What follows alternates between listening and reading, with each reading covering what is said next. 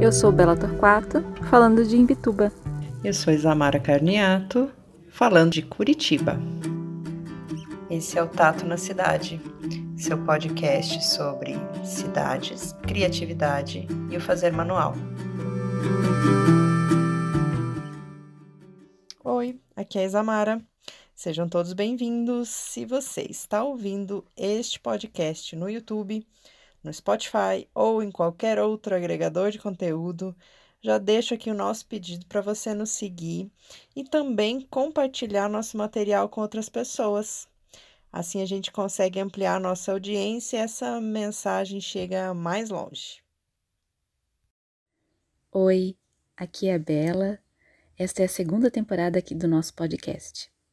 Dessa vez, nós decidimos aproveitar esse espaço que a gente está construindo aqui para dar voz e oportunidade para as pessoas que põem a mão na massa e exercitam a criatividade nos fazeres manuais. Tudo aconteceu assim. Nós fizemos um convite aberto a toda e qualquer pessoa que quisesse participar. E foi muito legal ver os formulários de vários lugares do Brasil chegando. Então, agora, nesses episódios, vocês vão poder ouvir um compilado dos áudios que nós recebemos e editamos com muito carinho na voz de cada uma e cada um dos participantes. É para ouvir e se encher de emoção e inspiração. Neste episódio, vamos apresentar o Mestre Chico. O que mais se pode esperar de um mestre artesão, se não imensa sabedoria? É isso que você vai ouvir nesse episódio. Temos o privilégio de poder refletir sobre o fazer manual a partir do conhecimento compartilhado conosco por um mestre neste podcast. Vamos sentir juntos o poder da fala assertiva e da atitude amorosa. Com vocês, Mestre Chico.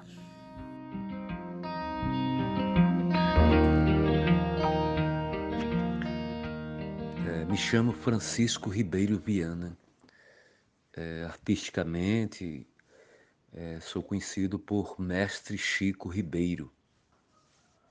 Sou natural da cidade de Pombal, Alto Sertão da Paraíba e há mais de 30 anos moro na capital paraibana João Pessoa.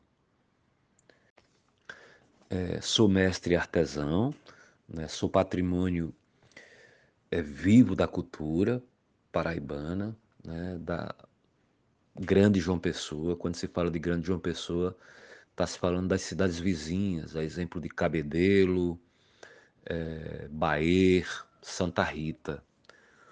O produto que eu faço como mestre artesão é o brinquedo popular né? e jogos. A matéria-prima que eu utilizo é, principal é a madeira, né? a madeira, e faço questão de evidenciá-la sempre né? e uso a técnica de marcenaria, entre outras, mas principalmente a de marcenaria.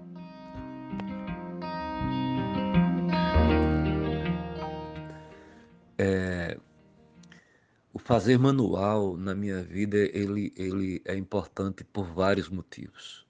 O principal é que eu nasci no seio de uma família artesã, onde as mulheres, principalmente as mulheres é, por parte da família do meu pai, né, mantinham uma família. Mantinham uma família. Minha avó, é, minhas tias, né? E, e aí isso me gerou vida, né? Isso é a base para a minha existência. A, a, o fazer é, é, ancestral, digamos assim. É, um outro momento marcante é o momento em que eu resolvo constituir a minha família.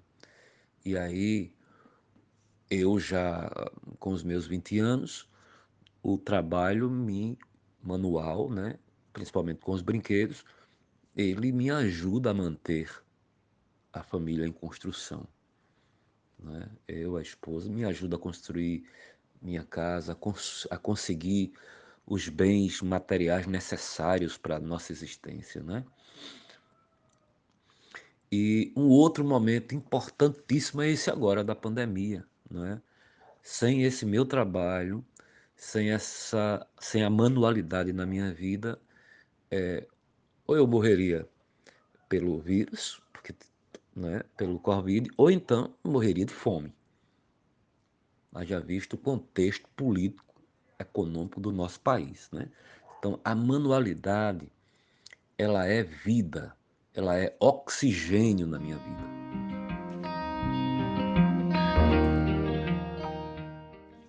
Atualmente, é, por conta do meu trabalho, já a, a, hoje eu tenho 52, mas quando eu tinha 40 anos, é, instigado pelo meu trabalho, instigado pelas, pelas dúvidas, no sentido de que como o meu trabalho ajuda, principalmente o trabalho com o lúdico, né?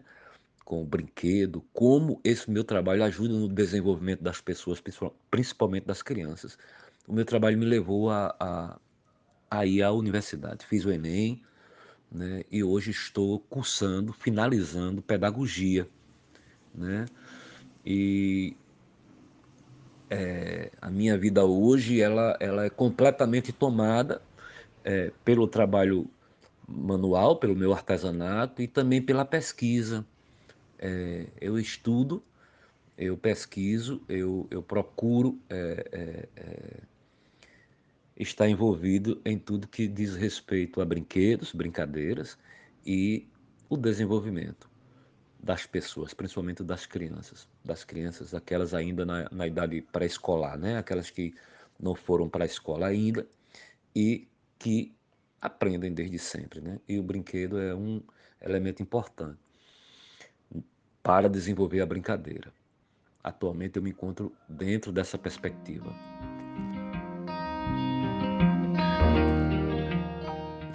Uma coisa que me incomoda bastante é, na realidade, né, do trabalhador desse país,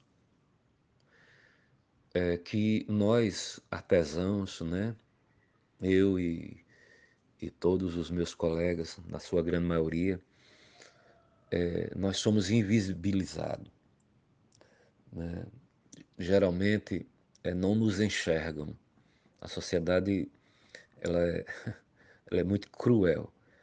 Ela, ela valoriza os, os objetos, principalmente essa sociedade regida por um sistema capitalista que, que supervaloriza o ter, as coisas, né? E transforma os seres, a razão da existência de tudo, em objetos, né? eles, eles, o sistema ele, ele, ele busca ressecar a nossa alma, né? A nossa alma, a nossa imaginação, a nossa criatividade, né? Ele, ele tenta inviabilizar de todas as formas a nossa possibilidade de criar, de imaginar, de inventar, né? É, é uma, é uma caixa para cada pessoa, uma caixa estabelecida, né, onde a gente tem que caber dentro dela de qualquer forma. E aí o artesanato, ele é rebelde, ele é subversivo. Ele não aceita isso, né? Nós nós dominamos todos os nossos processos produtivos, né? Coisa que não combina muito bem com o sistema capitalista, né? As pessoas têm que produzir sem pensar, sem refletir. No artesanato, né, a gente não consegue, é, o artesão não consegue se encaixar dentro dessa caixa. E por isso a gente vive à margem, né?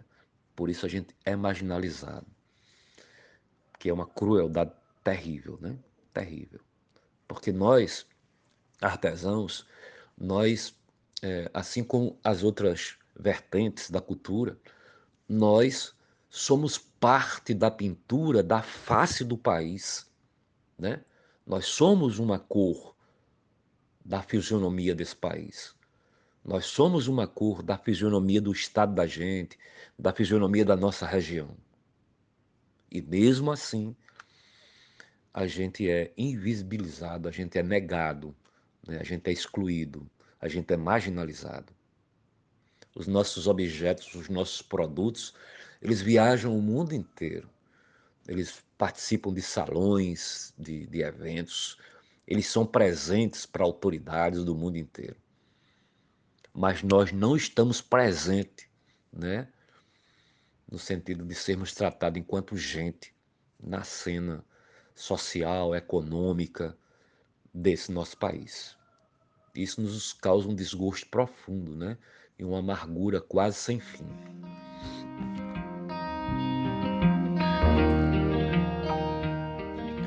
Eu imagino o futuro é, para a minha vida e para a vida não só da, da, da minha, mas para a vida do, do, de todos, né?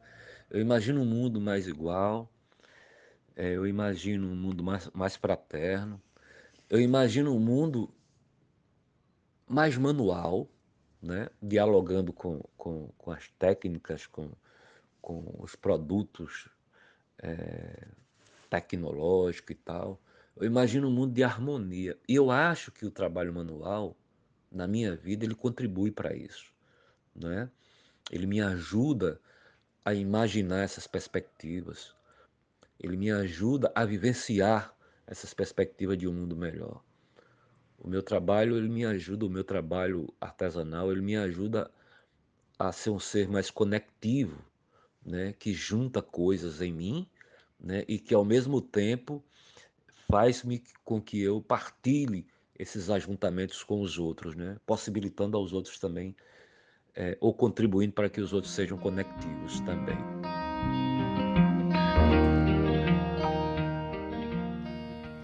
Vou contar um segredo para vocês. Quando eu recebi o material do mestre Chico e ouvi pela primeira vez, eu me emocionei muito. Fazia tempo que eu não ouvi alguém falando sobre o que é ser artesão com tanta clareza, tocando em pontos tão importantes e delicados, mas com tamanha doçura. Já quero ir correndo para João Pessoa conhecê-lo pessoalmente. Mas enquanto isso, vamos prestigiar o trabalho dele pelo perfil no Instagram, arroba Jamar Brinquedos. Se você quiser conversar com a gente lá no Instagram, nosso perfil é Tato na Cidade. E no Telegram você pode nos encontrar como Tato. Agradecemos a todas e todos vocês que nos ouviram até aqui. E não deixem de escutar os demais episódios dessa temporada. Até mais!